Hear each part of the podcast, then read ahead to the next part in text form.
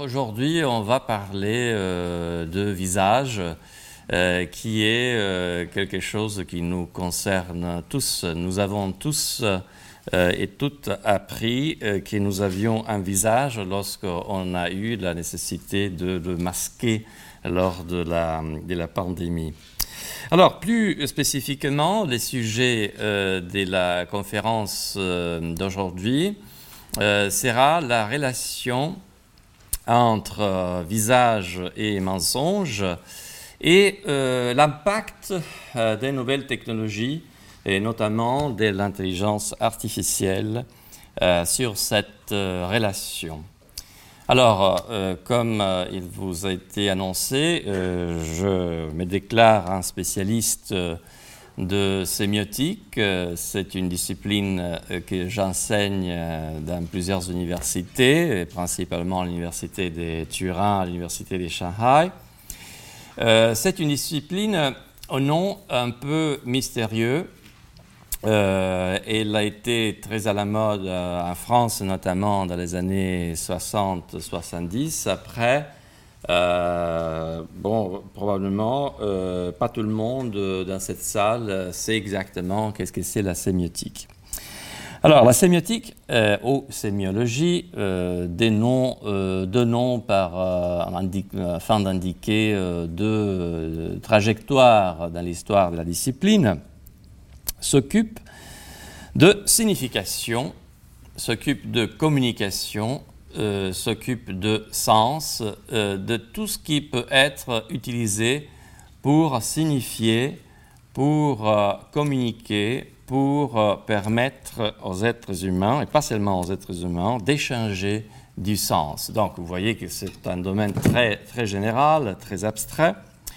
il y a cependant une autre définition de la discipline qu'on doit euh, à Umberto Eco, euh, peut-être peut ce nom est, assez euh, connu, grand romancier, mais les noms de la rose, etc., mais aussi fondateur en Italie et pas seulement de la sémiotique.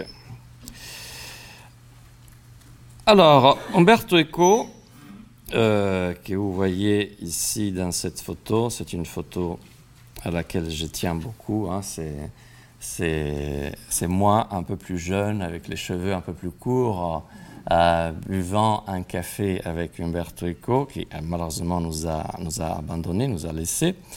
Et, voilà, il y a tous mes collaborateurs qui sont dans la, dans la partie, disons, dans les fonds de la scène. Ils sont un peu, enfin, euh, très très euh, excité euh, par la présence d'Umberto Eco dans cette occasion à Turin lorsqu'on lui décernait un diplôme honoris causa.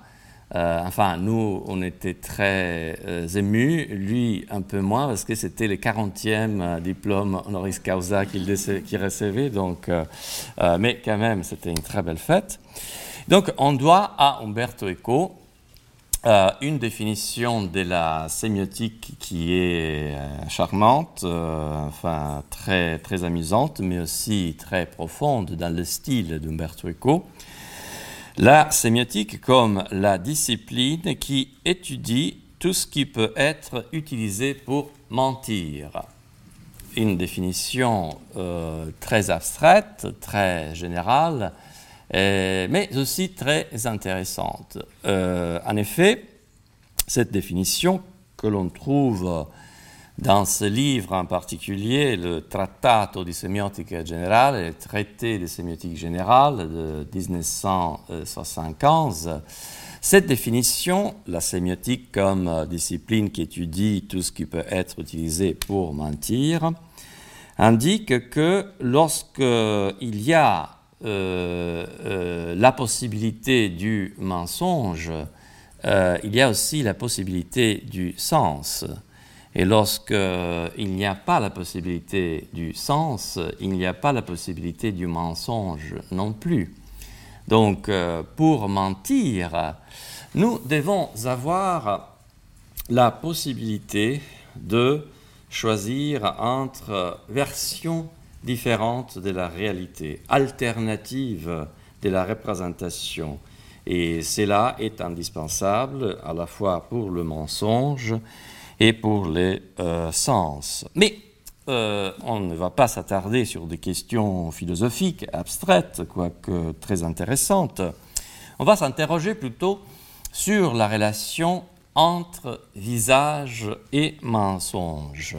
Alors si la sémiotique étudie tout ce qui peut être utilisé pour mentir, est-ce que le visage peut être considéré comme un objet de la sémiotique? Est-ce qu'on peut utiliser le visage pour mentir? Bah, C'est beaucoup plus difficile de mentir avec un masque, mais quand même, on peut mentir. On peut mentir avec les yeux, par exemple. Alors, le visage peut-il être utilisé pour mentir? Ah bah, Bien évidemment. Euh, tous les jours, peut-être, nous mentons avec euh, nos visages. Heureux ceux qui n'ont pas la nécessité de mentir, euh, quoi qu'un peu, avec leur visage tous les jours, en rencontrant des collègues d'université, par exemple, avec des grands sourires, comment vas-tu, etc., tandis qu'on aurait envie de les étrangler. les visages peut-il être utilisé pour dire la vérité? Bien sûr. En fait, il faut faire attention parce que Umberto Eco définissait la sémiotique comme la discipline qui étudie tout ce que peut être utilisé pour mentir, mais qui ne doit pas nécessairement être utilisé pour mentir. Donc euh, le visage, on peut l'utiliser aussi pour dire la vérité, donc pas seulement pour communiquer le mensonge.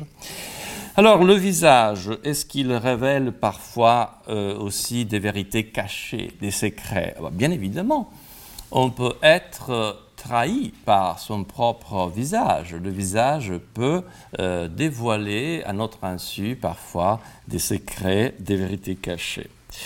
Alors, c'est également pour cette raison que l'on a développé au long de l'histoire des méthodes pour lire les visages, euh, des méthodes euh, utilisées afin d'en tirer, d'extraire du visage euh, des informations justement pour dévoiler sa vérité. c'est une discipline très ancienne qu'on appelait physiognomica en latin, qui a une essence noble en Grèce, mais après aussi une prosécution dans le monde arabe, une naissance indépendante en Chine, euh, l'humanité a toujours vu dans les visages la possibilité de lire quelque chose qui était invisible. Euh, d'une part, l'intériorité de l'humain, euh, je lis ton âme, ou du moins j'essaye de lire ton âme par ton visage, et de l'autre côté, euh, un autre élément, euh, lui aussi invisible, le futur. J'essaye de lire ton futur, euh, ce qui va t'arriver, mais aussi ce que tu vas faire, ce que tu accompliras à partir de, de, ton visage. Alors, ces méthodes font partie en particulier de la série plus vaste de méthodes inventées pour détecter la vérité à partir du corps. Euh, c'est un instant assez répandu de euh, regarder les visages de quelqu'un d'autre et d'essayer d'y déceler, d'y décerner euh, une, discerner une vérité, hein, la vérité du visage.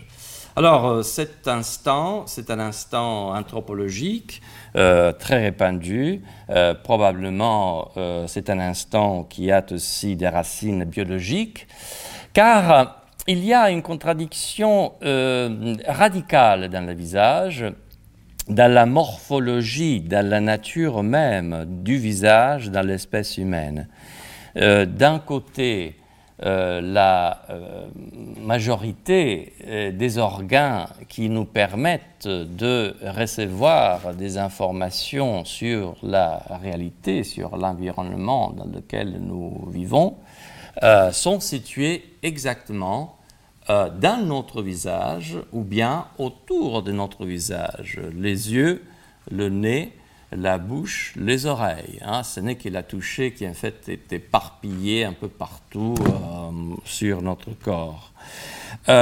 mais à cette centralité du visage pour recevoir des informations du monde, fait contrepartie l'invisibilité consubstantielle euh, de notre visage à nous. Nous ne pouvons pas voir notre propre visage, peut-être euh, un peu notre nez si on a un grand pif comme un italien comme moi, mais sinon, euh, notre, visage est invisible à nous-mêmes. comment est-ce que nous pouvons regarder, percevoir visuellement notre visage, notre visage à nous Il y a essentiellement euh, deux méthodes. On peut euh, le voir, le percevoir euh, par les regards des autres. Et, là, c'est un procédé, c'est une dynamique, c'est une réalité qui est à l'origine de toutes les, les, étymologies des mots avec lesquels on désigne les visages dans les civilisations euh, euh, indo-européenne. Hein. Dans toutes ces civilisations de visages, euh, c'est quelque chose qui est proposé à la vue et à la vision des autres. Hein. C'est le visum latin, c'est le prosopon grec, prosopon, c'est-à-dire quelque chose qui est pour la vue des autres, qui est perçu par la vision des autres. Donc là, c'est une voix. Et la deuxième voie, euh, c'est la voie de la représentation. Donc nous avons besoin de représentation euh, pour percevoir notre visage à nous. Alors c'est euh, une représentation qui, comme toutes les représentations, passe inévitablement par la technique. tout le monde a euh, l'habitude quotidienne d'avoir une perception euh, de son propre visage par un outil euh, qui est devenu un outil assez naturalisé, dont on ne questionne plus la présence autour de nous, mais qui a quand même une histoire. Cet outil est le miroir. tout le monde a un miroir à la maison. Euh, peut-être pas tout le monde a un miroir sur soi, ou peut-être personne n'a un miroir sur soi aujourd'hui, mais pour des raisons que nous allons voir. Euh, mais les miroirs tels qu'on les connaît aujourd'hui, c'est quelque chose qui a été euh, inventé, perfectionné entre le 15e et le 17e siècle. Donc c'est un outil assez récent dans l'histoire de l'humanité. Euh, qu'est-ce qu'on faisait avant? Ben, On utilisait de formes euh, primordiales euh, un peu plus primitives de miroirs, un bronze, un d'autres matériaux. On utilisait l'eau, comme dans le mythe des Narcisses. on utilisait aussi la représentation. L'homme a représenté le visage des autres êtres humains depuis très très longtemps. Euh, quoique la représentation du visage est assez rare dans l'art préhistorique. C'est une question très débattue parmi les spécialistes. Donc, c'est là pour vous dire que le visage est une interface fondamentale de la vie sociale. C'est une interface entre les mondes naturels et les mondes culturels.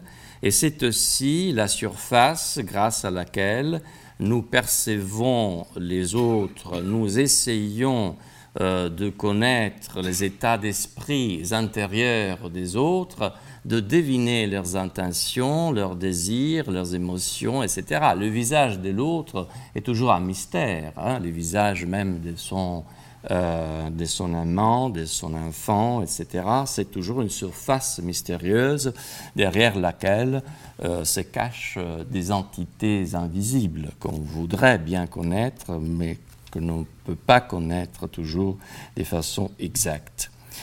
Alors, qu'est-ce qu'on a fait pour détecter la vérité à partir du corps? Ben, On a fait dans l'histoire des choses très violentes. De la violence vis-à-vis du corps, mais aussi, comme on le verra, de la violence vis à -vis du visage. Alors, environ 1000 ans avant l'ère chrétienne, en Chine, l'ont forcé un individu qui était soupçonné d'avoir accompli un crime de remplir sa bouche avec du riz et après de le cracher. Si le riz restait sec, l'individu était jugé coupable. Donc, l'on croyait qu'avoir la bouche sèche était un signe de mensonge. Vous voyez, euh, ça aussi c'était de la sémiotique, mais c'était la sémiotique très très violente, c'est-à-dire on essayait de produire des signes dans le corps parce qu'on croyait qu'à partir de ce signe-là, euh, l'on euh, puisse détecter, pu détecter la vérité intérieure et invisible. Environ 300 ans euh, avant l'ère chrétienne, le médecin grec Érasistrate essaya de détecter les mensonges à travers le mesurage du pouls. Alors ça c'est déjà, euh, disons, un progrès euh, dans la sémiotique du corps par rapport à la nécessité de détecter la vérité qui y était cachée, parce que on commence avec les Grecs, avec la rationalité grecque, à comprendre que en mesurant le corps, en mesurant euh, des manifestations de phénomènes qui apparaissent dans le corps, on peut arriver à détecter euh, euh, quelque chose, une vérité, une perspective au moins sur la vérité des états intérieurs. Au euh, siècle euh, euh, du Moyen Âge, notamment à partir du XIe siècle, des méthodes différentes, par exemple le procès par ordalie, les jugements divins, etc., furent introduites afin de détecter euh, déceler la vérité des corps. C'était des méthodes très violentes qui malheureusement ont été appliquées pendant euh, des siècles et des siècles et qui ont en fait euh, une continuation aussi jusqu'à la modernité, sinon jusqu'à la hum, contemporanéité, avec l'idée de la torture, c'est-à-dire modifier les états physiques du corps pour essayer d'en extraire des vérités cachées. Alors, le 19e siècle, comme vous voyez cette belle euh, tête phrénologique que je vous représente à la droite de cette euh, image, se caractérisa par le développement de la phrénologie et de la graphologie qui prétendaient déterminer si un individu était coupable en mesurant, encore une fois, le profil de son crâne ou les traits de son écriture. Ah, vous connaissez peut-être euh, les études de Bertillon, Alphonse Bertillon, les bertillonnages, en Italie notamment à Turin, Cesare Lombroso un peu plus tard, euh, dans les premières années du XXe siècle. Euh, le premier polygraphe, c'est-à-dire la première machine de la vérité, fut inventé en 1881 et perfectionné tout au long du XXe siècle. Et des formes de polygraphes, en fait, sont utilisées aujourd'hui par les services secrets, etc. Alors, euh, cette évolution, euh, c'est importante pour nous parce que l'évolution des méthodes pour la détection des euh, mensonges progresse en parallèle avec la notion de l'inviolabilité du corps de l'individu soupçonné ou accusé de crimes.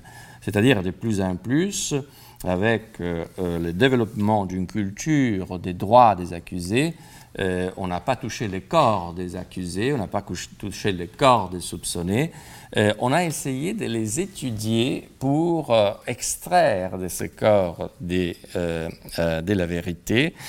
Et notamment, on s'est concentré de plus en plus sur euh, les signes involontaires du corps, c'est-à-dire les signes que les corps, et notamment les visages, produisent lorsqu'ils euh, mentent.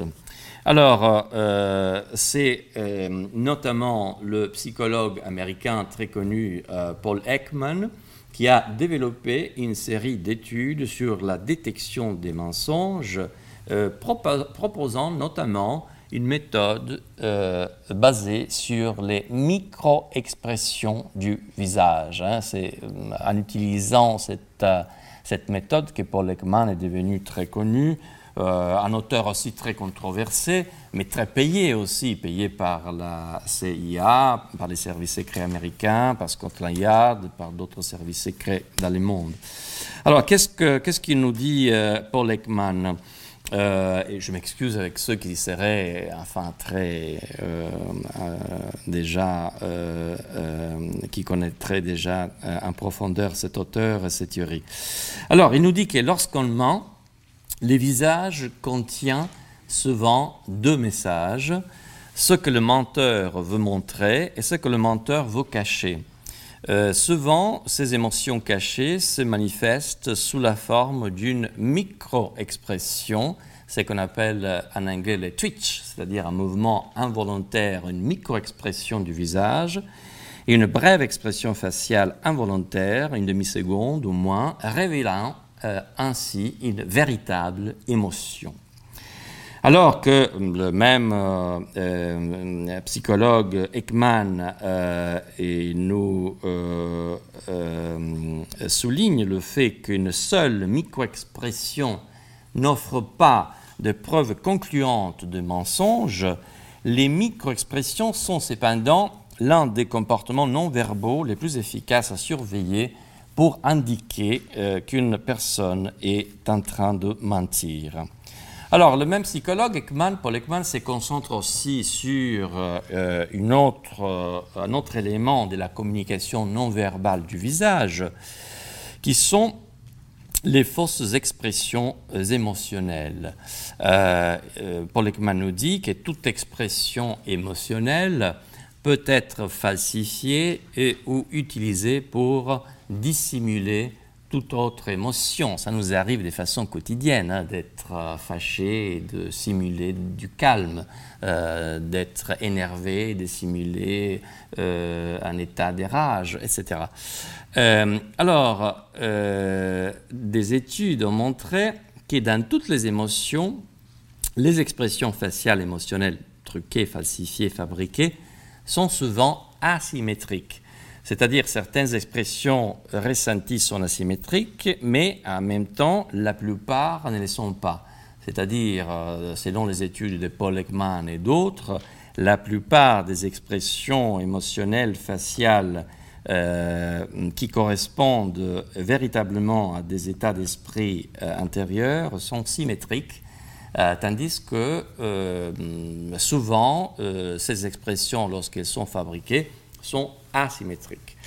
Alors, dans la peur ou dans la tristesse, un autre indice qu'une émotion est falsifiée est l'absence d'expression euh, frontale fiable. Donc, euh, vous voyez, même avec le masque, on peut un peu étudier le visage pour essayer de voir si quelqu'un nous ment ou pas. Euh, mais en même temps, un indice clé qu'une expression de bonheur est fausse est lorsque les muscles oculaires ne sont pas impliqués lors du sourire. Ça, ça fait partie un peu aussi de la sagesse populaire, hein, lorsqu'on dit que quelqu'un nous sourit avec la bouche, mais non pas avec les yeux. Alors c'est quelque chose qui a fait l'objet aussi de recherches, et effectivement, l'absence du mouvement de la partie externe euh, du muscle qui orbite autour de l'œil, orbicularis oculipars lateralis, distingue, permet de distinguer un sourire fabriqué par rapport à un sourire authentique.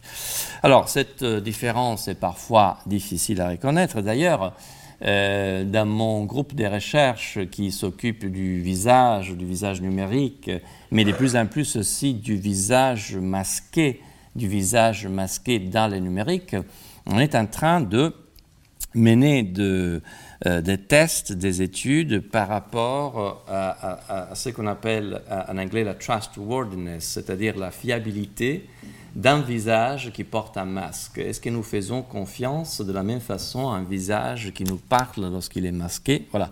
Alors, on espère que toutes ces études-là seront tout à fait inutiles d'ici peu, parce qu'on ne va plus porter les masques, etc. Mais euh, on s'en doute, c'est-à-dire euh, le masque, euh, ça va nous accompagner probablement pendant très longtemps, donc il est peut-être important aussi d'étudier les effets que ce masque a sur la communication, sur la perception du visage, sur la perception du visage dans le numérique aussi. Hein.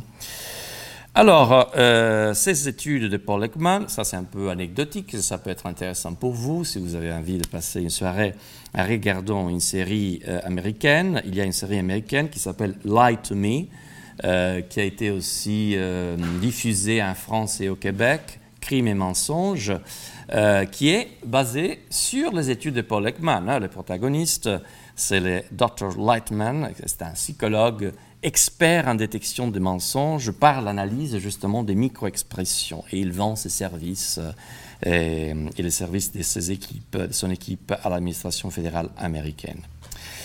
Alors, il y a toute une littérature, euh, je ne vais pas vous ennuyer sur euh, la littérature sur les mensonges. C'est une très belle littérature quand même, très amusante, qu'on retrouve en Occident et en Orient, dans le monde arabe, dans le monde chinois, notamment les grands experts en, mensonge euh, dans la philosophie occidentale est Augustin, qui a consacré euh, des textes magnifiques sur, euh, sur le mensonge, notamment le De Mendatio, Mendatio, Mendatio, le Contra Mendacium, comme on le prononce en italien, c'est-à-dire sur le mensonge et contre le mensonge, euh, où, euh, comme il arrive souvent avec Augustin, il y a toute une articulation de type de mensonges, etc. etc. Mais euh, je voudrais aussi souligner que on peut mentir avec les visages en y simulant une expression faciale qui ne correspond pas aux états psychologiques antérieurs, euh, par exemple, on peut simuler des émotions, des intentions, des autres états d'esprit. Euh, ou bien on peut y mentir par dissimulation. Euh, c'est très intéressant de regarder quelqu'un qui joue aux cartes, notamment au poker, non? poker face. C'est, un visage qui doit dissimuler toutes sortes d'émotions, mais toutes sortes d'indications par rapport aussi à des intentions. Donc souvent on voit ces joueurs professionnels qui portent euh, des lunettes de soleil justement pour ne pas se trahir avec des micro-expressions faciales. Hein. Ils ont lu Paul Ekman, bien sûr. Et euh, euh, en outre, toute pratique qui est censée altérer de façon plus ou moins permanente l'apparence du visage rentre aussi dans une stratégie euh, de communication qui implique souvent euh, des formes de simulation ou de dissimulation. Euh, par exemple, dans le maquillage, est-ce, est que le maquillage, c'est une forme de mensonge En quelque sorte, c'est une manière de faire apparaître notre visage, parfois très différent par rapport euh, au visage, à notre visage tel qu'il est sans maquillage. Hein. Euh, donc, dans les maquillages, on veut faire apparaître le visage tel qu'il ne l'est pas, par exemple, notamment plus jeune, plus maigre, plus sain, plus beau, plus séduisant, etc. Euh, bon, bien évidemment, on peut utiliser aussi le maquillage pour apparaître plus vieux, plus gras, plus malade, etc. Mais c'est un peu la minorité. Hein. alors, ça c'est intéressant aussi parce que tout ce que je vous dis euh, sur euh, euh, le mensonge, les visages, on doit maintenant l'étudier non pas sur les visages naturels, sur les visages biologiques, mais sur les visages numériques. C'est-à-dire, est-ce qu'il y a maintenant un maquillage numérique? Ben, Bien sûr, c'est-à-dire personne ne se fait, ne se prend un selfie et après euh, publie euh, cette photo, ce selfie euh, tel qu'il est immédiatement dans les réseaux sociaux. Il y a toutes sortes de sélections, il y a toutes sortes de filtres, il y a toutes sortes de trucages de plus en plus sophistiqués qui font en sorte que le visage numérique tel qu'il est représenté dans, les réseaux sociaux est notamment très maquillé de façon numérique. Alors, si le visage en soi peut être utilisé comme un masque. Hein. Il y a toute une littérature sur les masques philosophiques, théâtrales, etc. Donc notre visage, on peut l'utiliser comme un masque, c'est-à-dire moi je peux être euh, très triste, je peux être très... alors, je vous raconte quelque chose de personnel. En France, on ne fait pas ça tellement, mais je suis italien, donc je vous raconte quand même. je me suis récemment marié. Alors, c'était un jour magnifique, très, très heureux. Mais malheureusement, quelques jours avant le mariage, j'ai reçu une très mauvaise nouvelle par rapport à la santé de ma mère, qui était aussi là au mariage. Donc, euh, euh, pendant cette semaine, je me demandais quelle sera-t-elle la face que je vais présenter aux autres? Quel visage je vais avoir? Parce que j'étais pris entre une joie extrême et euh, une douleur extrême. Donc, euh, euh, je ne savais pas quel visage montrer, aux autres. Et donc, j'avais toujours l'impression que mon visage à moi était, était, une sorte de masque qui ne communiquait jamais la vérité complète. C'est-à-dire, lorsqu'il était joyeux, il n'était pas euh, véritable parce qu'il y avait dans moi une partie des douleurs, et lorsqu'il était douloureux, il n'était pas véritable non plus parce qu'il y avait dans moi beaucoup de joie aussi. Donc euh, il y a malheureusement ces moments de la vie. Les grands acteurs sont exactement ceux qui arrivent à composer ces syntagmes paradoxaux des émotions euh, dans leur propre visage. Mais moi, je ne suis pas un bon acteur, donc j'étais très maladroit. Alors, la fabrication d'un masque extérieur au visage implique toujours une forme de technologie. Euh, là, j'utilise euh, ce mot technologie dans un sens euh, très général, c'est-à-dire est-ce que le maquillage est une technologie? Bien sûr, c'est une technologie. Hein. Le, maquillage, ça, les, les, instruments, les produits du maquillage, ça change le long de l'histoire, ça progresse, etc. alors, tout ce qui peut changer et hum, la façon dont le visage apparaît est une forme de technologie du visage.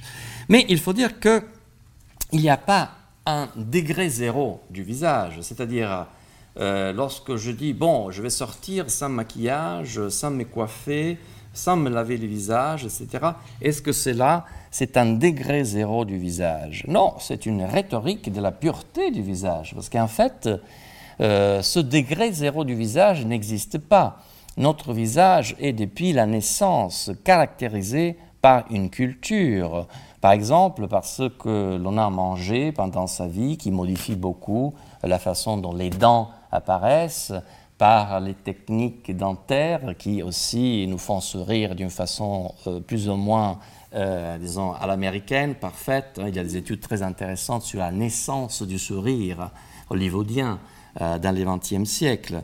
Si vous voyez des photos euh, de nos ancêtres du 19e siècle, en Italie, en France, en Espagne, notamment dans les régions rurales, etc., ben, ils n'avaient pas de beaux sourires, hein, ils n'avaient pas des dents symétriques. Euh, c'était la symétrie et s'est développée par un imaginaire hollywoodien. Mais aussi la couleur de la peau, le bronzage. Bon, la plupart de mes étudiantes euh, à l'université de Shanghai font beaucoup d'attention pendant des journées ensoleillées, lorsqu'ils doivent se déplacer et croiser le campus immense de l'université de Shanghai, euh, ils les font toujours avec un petit parasol euh, parce que euh, bah, doivent se protéger de la lumière du soleil. non seulement parce qu'on on sait maintenant que c'est très dangereux de s'exposer au soleil, mais aussi parce que euh, être bronzé dans, certains, dans certaines latitudes, notamment en Chine, est encore un signe d'appartenir à des classes sociales, économiques et esthétiques défavorisées. Donc on doit garder cette euh, peau candide, etc., qui fait partie de l'imaginaire euh, érotique chinois. Alors, si le monde naturel se compose des visages, le monde culturel se compose à la fois des visages, de masques, de voiles, euh, de représentations des visages. Nous sommes entourés par des représentations de visages tout le temps. Euh, est-ce que nous avons euh, dans cette salle des représentations de visages? Bon, bien sûr, vous avez la tête avec un visage un peu inquiétant dans l'écran, mais dans chaque téléphone portable dans la salle, je suis sûr qu'il y a la possibilité d'accéder à des milliers de visages. Ça, c'est vraiment très, très, très nouveau. C'est-à-dire, c'est une nouveauté dans l'histoire. Auparavant, ce n'était que les archives des services secrets, de la police, etc., qui avaient accès à ces représentations de milliers et de milliers de visages. Maintenant, tout le monde a des milliers de visages euh, dans son propre portable. Alors, euh, mon étude, euh, l'étude, disons, de la recherche de mon équipe, a un objectif principal, et l'objectif de comprendre si les changements technologiques changent aussi le visage. si les numériques, notamment, la possibilité de représenter les visages par le numérique, euh, change notre sens du visage. Euh, si notre sens du visage à nous est en train de changer parce que nos pratiques numériques de la représentation du visage changent elles aussi. Euh, est-ce qu'on a la même idée du visage aujourd'hui par rapport à l'idée du visage qu'on avait il y a 20 ans, il y a 30 ans, il y a 40 ans, il y a deux siècles Est-ce que le selfie, les filtres, les deepfakes, les mèmes, etc., etc., etc., Tinder, est-ce qu'ils changent notre euh, sens du visage, la façon dont le visage est utilisé en société? Alors ça, c'est le projet de recherche, ça s'appelle Facets. C'est un projet euh, notamment financé par euh, les conseils européens de la recherche. C'est un projet de 5 ans, donc il a commencé en 2019, ça va terminer en 2024. Est-ce qu'en 2024, euh, nous serons tout sur le visage? Bien sûr que non. Alors, euh, bah, on espère de progresser. Le projet est très complexe. Il y a une vingtaine de chercheurs qui travaillent sur, ce, sur ces sujets du visage avec plusieurs compétences. C'est très interdisciplinaire. On s'amuse aussi beaucoup. Mais euh, l'un, des sujets qui nous passionne, c'est aussi l'impact de l'intelligence artificielle sur la représentation du visage. Alors, vous voyez, je m'amuse un peu parce que je présente toujours mon visage, euh, mais c'est aussi pour des raisons de, hum, disons, éthiques. Hein. C'est très difficile de travailler dans la recherche, dans l'université, avec les visages des autres. Les visages, heureusement, c'est quelque chose que le droit européen protège de façon très pointue. Hein. Donc euh, ce n'est pas facile pour mon projet de recherche, par exemple, d'acquérir des milliers de visages et les étudier par euh, de l'intelligence artificielle, etc. Alors, euh, qu'est-ce qui change avec les numériques? Avec les numériques, avec la communication télématique et surtout avec l'intelligence artificielle et ce qu'on appelle l'apprentissage profond, le deep learning, euh, à mon avis, la culture humaine du faux franchit un seuil décisif. C'est-à-dire, on a beaucoup étudié, on s'est beaucoup préoccupé, je vous ai fait voir un petit excursus, une digression sur les rapports entre visage et mensonge. On s'est toujours inquiété beaucoup de la vérité dans le visage, mais il y a un déclic lorsque le visage peut être euh, représenté par les numériques. Euh, voilà, moi, ça c'est moi euh, dans quelques années, parce que je serai invité, j'espère, encore une fois dans cette université pour exposer les résultats de, de mes recherches. Alors, cela vous montre que euh, c'est une illustration plutôt du fait que ce qui, dans la réalité, peut faire l'objet des représentations numériques, peut également faire l'objet des représentations numériques sans référence ontologique. Qu'est-ce que ça veut dire? Alors c'est un peu compliqué cette phrase, mais euh, ce que je veux dire, c'est que en voyant cette image, on a l'impression de me voir vieilli, euh, de voir tel que je serais d'un 20 ans, d'un 30 ans, d'un 40 ans. Alors probablement, moi je ne serai pas comme ça d'un 20 ans, d'un 30 ans, d'un 40 ans, parce que euh, l'algorithme qui a créé cette image l'a fait sur la base d'une formule qui est toujours un peu inexacte, quoique ça peut impressionner, ça donne un effet des réalités. Mais ce qui est important de souligner, c'est que euh, peu importe la façon dont mon visage va apparaître dans 30 ans, dans 40 ans, dans 50 ans, peut-être il ne va plus apparaître. Et, il sera toujours possible d'en construire euh, une image entièrement numérique, sans correspondance avec la réalité des choses. On peut construire des visages. Alors ça c'est un peu plus, enfin moins triste comme image, mais c'est intéressant de comparer une image numérique de quelque chose qui n'existe pas encore à une image numérique de quelque chose qui est censé euh, euh, avoir existé. C'est-à-dire, euh, moi j'ai des photos de moi, par exemple, mon permis de conduire, hein, quand j'avais 18 ans, etc. Il y a une photo de moi à 18 ans. Est-ce que mon visage apparaissait comme cela? Bien sûr que non. on voit tout de suite donc que l'algorithme, c'est un algorithme qui fonctionne avec une formule cette formule produit une impression de réalité, produit une impression de euh, vraisemblance, mais en même temps, lorsqu'on compare euh, les représentations des visages à venir avec les représentations des visages qui ont déjà les ont fait partie de l'histoire, on se rend compte tout de suite qu'il s'agit euh, d'un jeu qui est fortement dirigé par un algorithme, qui est fortement influencé par un algorithme. Alors bien sûr, on peut faire n'importe quoi avec ce jeu. Moi, j'ai jamais eu une sœur, quoique ma mère aurait bien voulu. Et, et la possibilité d'appliquer l'intelligence artificielle au visage euh, donne des possibilités de créativité, mais aussi des possibilités de voir des alternatives du visage qui n'était pas autant disponible lorsque la création était analogique. Euh, on pouvait bien évidemment euh, truquer des portraits ou fabriquer des portraits photographiques, etc. Mais euh, le numérique a un côté de versatilité, un côté protéiforme qui nous permet d'atteindre n'importe quelle condition à partir de notre propre visage. Alors, est-ce que je souris comme ça? Bien sûr que non, j'ai jamais souri comme ça, mais ça c'est un sourire qui a été collé sur mon visage par l'intelligence artificielle.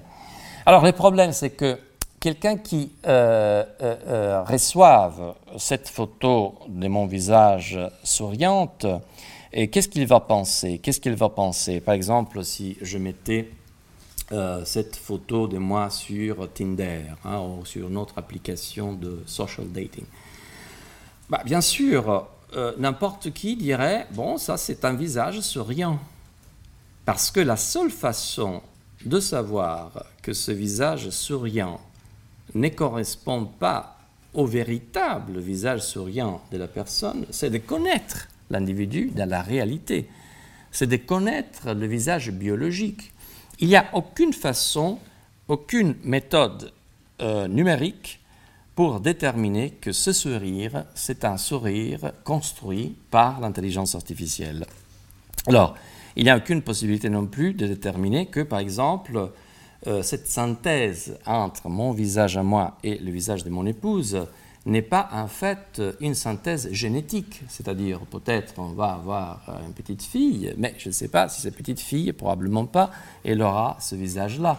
Ça, c'est une gamine synthétique qui a été créée en croisant euh, de façon algorithmique mon visage et le visage de mon épouse. Alors, euh, euh, ça c'est un visage réel, hum, c'est le visage de Ian Goodfellow, c'est un génie de l'informatique, un génie de l'intelligence artificielle contemporaine, probablement ce visage n'est pas connu par les non-spécialistes, mais euh, c'est exactement ce jeune garçon qui avait peut-être l'âge de quelques-uns des étudiants ou des garçons dans la, dans la salle, qui, en 10 juin 2014, euh, lorsqu'il était encore étudiant en doctorat auprès de l'Université de Montréal, publia un petit article, parce qu'en informatique, on publie aussi des articles, souvent des articles très courts, très, très essentiels, intitulé Generative Adversarial Nets, les réseaux génératifs adversariaux ou antagonistes. Euh, je ne peux pas entrer dans les détails du fonctionnement de cette intelligence artificielle ou de ces réseaux neuronaux, mais c'est des réseaux neuronaux qui fonctionnent un peu comme le cerveau fonctionne dans la vie sociale. C'est-à-dire, tandis qu'auparavant, on essayait de simuler par l'intelligence artificielle, par la machine, un cerveau dans une situation d'isolement, avec ces études-là, et notamment après cet article, on a commencé non pas de simuler un seul cerveau, mais de simuler deux cerveaux qui étaient l'un en compétition par rapport à l'autre. Et quel type de, compétition on simulait? On, on simulait une compétition entre un fausseur et quelqu'un qui devait reconnaître la fausseté de la production du faussaire. Alors, l'intelligence artificielle créée par Ian Goodfellow, notamment grâce à cet article euh, qui a fait l'histoire de l'intelligence artificielle, notamment appliquée au visage, euh, cet article intitulé Generative Adversarial Nets. Et, à partir de cet article-là, on commence de développer des réseaux neuronaux, une intelligence artificielle qui est de plus en plus performante dans la création de visages artificiels, dans la création d'images qui ne correspondent à aucune réalité. Alors, ce monsieur est très connu euh, non seulement dans le monde de, l'informatique, mais aussi parce qu'il est le chef du département d'intelligence artificielle d'une petite euh, entreprise américaine qui s'appelle Apple. Je ne sais pas si vous avez entendu parler d'Apple. Voilà. Alors, il dirige, euh, si, euh, d'ailleurs, il a créé pas mal d'algorithmes dans sa, dans sa vie. Il est beaucoup plus jeune que moi, mais, il a changé beaucoup plus que moi le monde entier.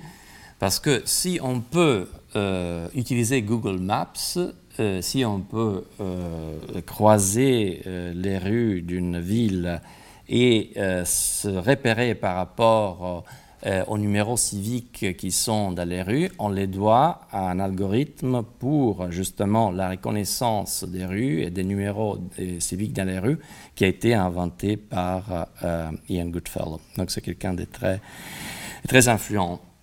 Alors à partir de, cet algorithme, euh, voilà, ça c'est la formule de l'algorithme. On va passer maintenant une demi-heure en étudiant cet algorithme en profondeur. Je rigole. Euh, on arrive à euh, une construction de faux visages qui est de plus en plus performante.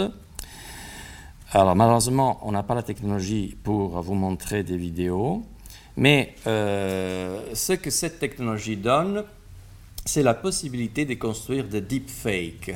Alors, euh, qu'est-ce qu'on entend par deepfake? Euh, Vous voyez euh, ici deux photographies qui étaient en fait deux vidéos de Manoj Tiwari, qui était quelqu'un qui se candidatait, qui posait sa candidature pour les élections nationales en Inde.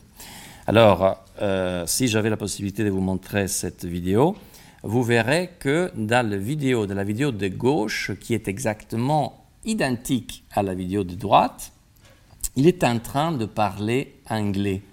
Alors, il parle anglais, il s'adresse donc à un public électoral qui est capable de parler anglais. Mais dans la vidéo euh, de droite, euh, si nous avions la possibilité de les montrer, euh, on verrait que ce même personnage parle une langue régionale indienne. Et les mouvements de sa bouche, les mouvements de ses lèvres, sont parfaitement ajustés à cette langue. Le problème, c'est que cette langue n'est pas connue par ce candidat. C'est-à-dire, c'est une vidéo qui est fabriquée par de l'intelligence artificielle. C'est comme, euh, voilà, euh, plutôt que voir euh, mon propre visage, ma propre tête, il y avait une conférence en ligne comme si on me voyait en parlant la langue française avec des mouvements de lèvres qui semblent s'ajuster au son de la langue française, mais en fait, tout serait les produits d'une intelligence artificielle qui prend la vidéo de ma tête parlant en italien délivrant la conférence en italien et modifie parfaitement l'image de mes lèvres, l'image de ma bouche pour la euh, coller parfaitement au son, à la production des sons d'une autre, autre langue. Désolé de ne pas pouvoir vous montrer euh, enfin, les vidéos, mais alors, les deepfakes, il devient plus. J'avais préparé aussi un petit deepfake avec ma photo. En fait, ça, c'est un deepfake qu'un étudiant à moi, un doctorant, un postdoc à moi a, a, fabriqué. Donc, il a pris une seule photo de moi, une photo de moi qui me représente euh, en Chine. Donc c'est une photo numérique qui a, été créée avec un téléphone portable, mais une photographie numérique à laquelle correspond une réalité existante, parce que j'étais vraiment en Chine, j'étais dans cette salle, j'étais devant la caméra, etc. Et il a fabriqué ce deepfake où l'on me voit chanter I Will Survive. Euh, avec des mouvances euh, un peu alléchantes, etc. Donc euh, on peut faire tout ça, on peut passer très aisément avec des technologies et des algorithmes qui sont maintenant disponibles par des applications qu'on peut décharger gratuitement, on peut passer d'une seule photo, euh, une photo que par exemple on repère dans, dans, les réseaux sociaux, à une vidéo qui vous représente en train de faire quelque chose que vous n'avez jamais fait que vous ne feriez jamais et que vous euh, n'avez pas l'habitude de faire. Donc euh, voilà, c'est ça les problèmes numériques. C'est-à-dire, à présent, on rigole parce que c'est encore de deepfakes qui sont un peu imparfaits. Hein. On peut se rendre compte qu'il s'agit euh, de vidéos fabriquées, truquées. Mais le problème avec ce type de réseaux neuronaux, le GAN, Generative Adversarial Networks, c'est que euh, ces réseaux, ils sont capables d'apprendre et d'apprendre de plus en plus, justement euh, dans la compétition entre le forceur et les détectives. Euh, c'est exactement comme si, voilà, c'est la métaphore que j'utilise toujours avec mes étudiants, on avait d'un côté quelqu'un qui crée ou essaye de créer de la fausse monnaie de plus en plus parfaite, et de l'autre côté, quelqu'un qui essaye de détecter euh, cette fausse monnaie euh, qui circule dans la société. Alors le problème, c'est que euh, cet échange entre celui qui crée du faux et celui qui essaye de détecter les faux, c'est un échange entre des millions de machines qui sont en compétition et dont le résultat est que les faux devient de plus en plus indistinguables, devient de plus en plus difficile à distinguer du vrai euh, par euh, un œil humain. Alors ça, c'est des visages qui avaient été créés par ces réseaux en 2014. C'est des visages assez primordiaux, primitifs. On arrive, tout de suite à, voir que c'est des représentations numériques assez mal faites. Mais voyez déjà comment la reproduction numérique progresse euh, en 2014. En 2017, on commence de voir des visages numériques qui sont euh, beaucoup plus performants, euh, au point que on doit adopter une méthode morélienne. Ce monsieur, c'est un monsieur italien qui s'appelle Giovanni Morelli. Il avait inventé une méthode pour distinguer les faux du vrai dans les marchés de l'art, hein, notamment en se concentrant sur des, sur des détails. Parce qu'il avait, en fait, euh, il s'était rendu compte que les grands maîtres de la peinture, euh, Botticelli, Filippino, etc., ils ont une façon particulière de représenter des petits détails anatomiques, notamment les lobes des oreilles. Hein. Et les forceurs ne, font pas trop d'attention à ce petit détail. Donc, en se euh, concentrant sur ce petit détail, on pouvait détecter si euh, un faussaire avait créé ces, tableaux, cette copie. Alors, on peut adopter la même méthode, la méthode morélienne, sur les images créées par les réseaux neuronaux. Et l'on voit par exemple que les cheveux, les cheveux sont euh, représentés de façon imparfaite, du moins jusqu'en 2017, qu'il y a un problème dans la relation entre les visages et les fonds, qu'il y a euh, des formes bizarres qui se développent à partir euh, des têtes, qu'il y a une asymétrie entre l'œil de, de droite et l'œil de gauche, euh, qu'il y a un problème avec les dents, donc la représentation des symétries des, dents, euh, qu'il y a un problème dans la représentation du genre, hein, du genre féminin, masculin, euh, mais de plus en plus, ces réseaux neuronaux arrivent à construire des visages qui sont parfaitement crédibles. Donc je demande toujours à mes étudiants à ce moment-là, de distinguer dans cette image, dans cette diapo, les visages qui ont été représentés par une caméra numérique et les visages qui ont été entièrement construits par de l'intelligence artificielle.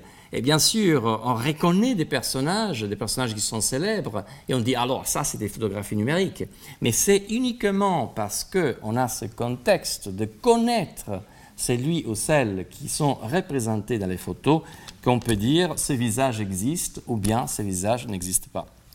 Euh, à présent, cette technologie en 2021 permet de construire des visages, euh, par exemple dans des bases de données des visages qui sont euh, impossibles à distinguer euh, des visages réels. Donc la conséquence est, est simplement que l'œil humain, sans l'aide des machines, est incapable à présent de détecter les faux numériques en ce qui concerne les visages. De plus en plus, nous n'avons pas, pas, la possibilité de distinguer entre un visage biologique représenté par une image numérique et euh, une image numérique d'un visage qui a été créé par de l'intelligence artificielle.